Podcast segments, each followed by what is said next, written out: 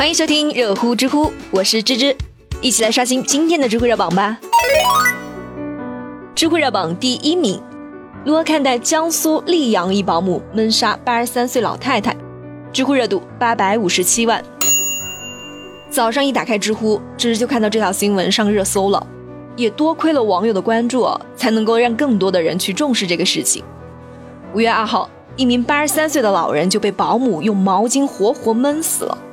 视频中显示呢，保姆先是用毛巾捂住了老人的面部，发现老人一直在挣扎之后呢，就干脆一屁股就坐到了老人的胸口，还淡定悠闲地扇着扇子，老人最后是窒息而死。这手段真的是太残忍、太卑鄙了，好像他弄死的只是一只蚂蚁而已。关键是事后呢，他还能够镇定地教家属怎么去处理后事。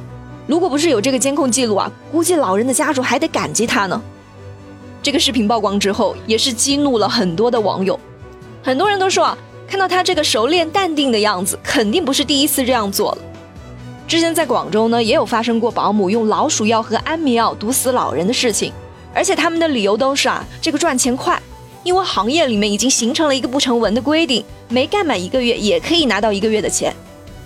早在一九九九年，我国就已经提前进入了老龄化的社会，目前也是世界上老年人口最多的国家。而八零九零这一代呢，很多都是独生子女，每天为了工作生活奔波，已经是疲惫不堪了。到时候还要照顾两个甚至是四个老人，就更加的是力不从心了。这就必然是需要一些养老机构来承担照顾老人的事情。可是我国的老人服务行业才刚刚兴起不久，市场容量是完全不够的，而且家政人员的从业门槛也很低，基本还停留在找个熟人或者听谁的口碑好这种凭主观感受去选择的阶段。而没有形成一个规范的可以供参考的行业标准。这个保姆在事后呢能够表现得这么镇定，其实说明她的心理是存在一定程度的扭曲的，因为她已经没有了我们正常人该有的一个愧疚和自责的感受。所以保姆的心理问题也要引起重视，相关部门应该尽快的填补这个行业标准的空白，引入一些比较科学化的心理测评机制，制定并出台规范化的行业标准，最大程度的防范这类事情的发生。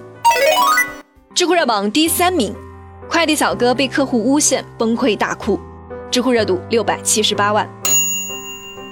最近在江苏常熟就发生了这样一个事儿，快递员小赵给李某送快递，然后李某坚持要这个快递员把快递放到家门口，可是快递丢了，李某就直接找到了快递公司，要求他们赔偿。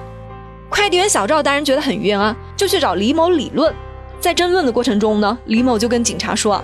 快递员把他的手机给摔了，要求他赔偿。民警调取了摄像头，发现原来手机是李某自己摔的。真相大白之后呢，小赵当场是崩溃大哭了。快递小哥真的是太不容易了。今天在这儿呢，芝芝不太想讨论怎么样去尊重每一个用劳动换取报酬的人，或者是怎么样去杜绝这类事情的发生。这个视频让芝芝看到后呢，更难受的是他女儿的那句话。你一个大男人哭什么？你说他哭什么？如果说今天在这哭的是你的父亲，你会不会说出这样的话？这并不是一件小事儿，而是上升到了人格的侮辱。